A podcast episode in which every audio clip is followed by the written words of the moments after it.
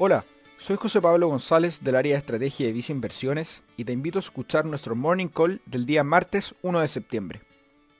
El pasado lunes durante la mañana, las principales plazas bursátiles de Estados Unidos operaban con ganancias tras darse a conocer la noticia de que están analizando la alternativa de aprobar vacunas contra el COVID-19 antes de terminar la fase 3 de los ensayos con el fin de utilizarlas en caso de emergencias, lo cual provocó mucho optimismo en los mercados.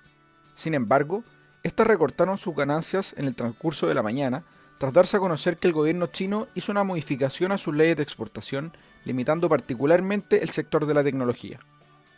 ¿En qué afectó esto a Estados Unidos?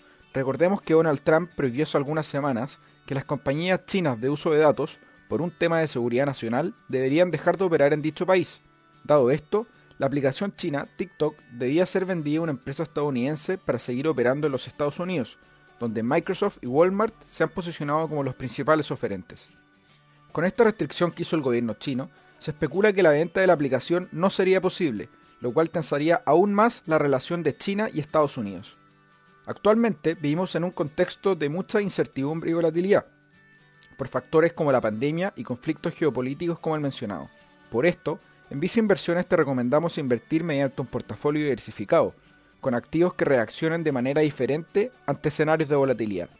Dichas preferencias se encuentran reflejadas en nuestros portafolios recomendados y fondos a tu medida para cada perfil de inversionista.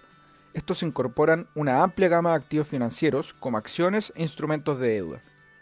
Finalmente, si quieres saber más sobre nuestras recomendaciones, te invitamos a visitar nuestra página web visinversiones.cl o contactando directamente a tu ejecutivo de inversión.